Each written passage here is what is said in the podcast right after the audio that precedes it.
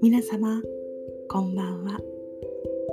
藍色の木の響きへようこそ。今日は今朝私が感じた大切な気づきをお届けしたいと思います。丁寧に生きる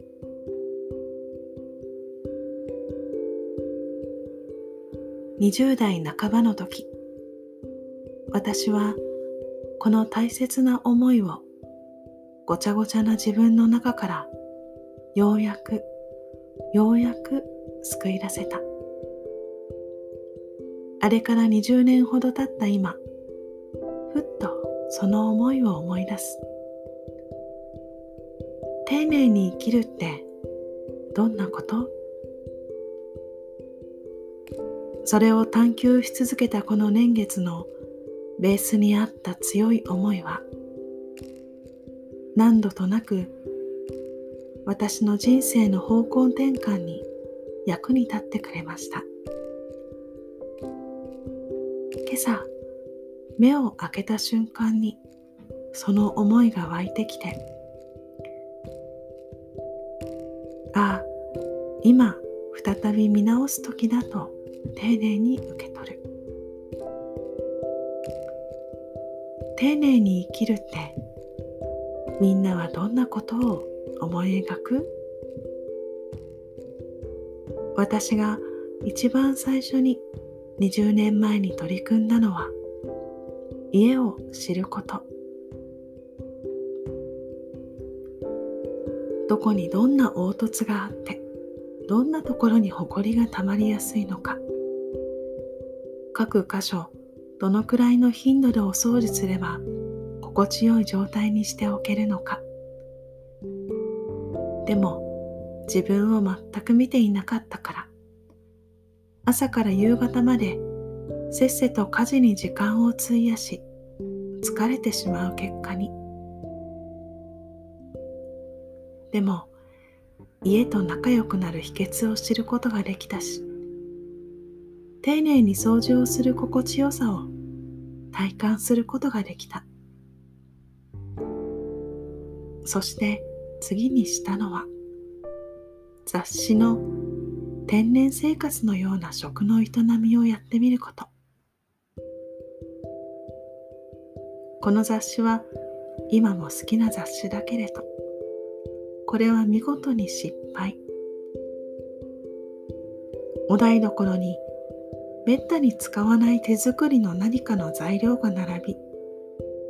結果使いこなせなくて場が混沌と。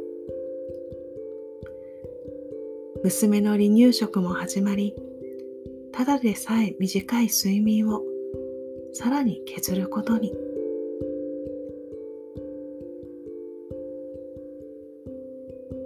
丁寧に生きたい。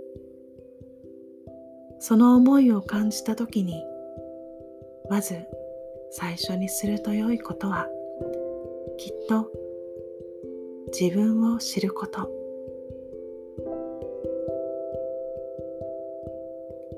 あの時の私はこれを飛ばして雑誌の通りにしようとしていたんだね。だから生活にも合わないし自分にも合わない。結果使わない。疲れてしまう。私は環境も持つものも出会いも情報も人との関係性も何でもシンプルでないと混乱してしまうと気づけたのはその随分と後。薬草たちとの出会いがあり毎日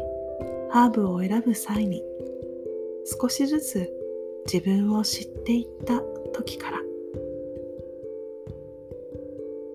こういう内的な向き合いは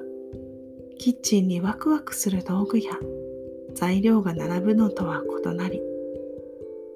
一見外から見ると停止して変わらないようにも見えてしまうから意識を外に向けるとという間に焦ったり自分は何もできていないのではないかという感情に苛まれた。でも再び心静かに内に意識を戻せたならばそのうちでは一つ一つの物事に対する関わりの質を徐々に細やかに深く強く丁寧に育めていることに気づける。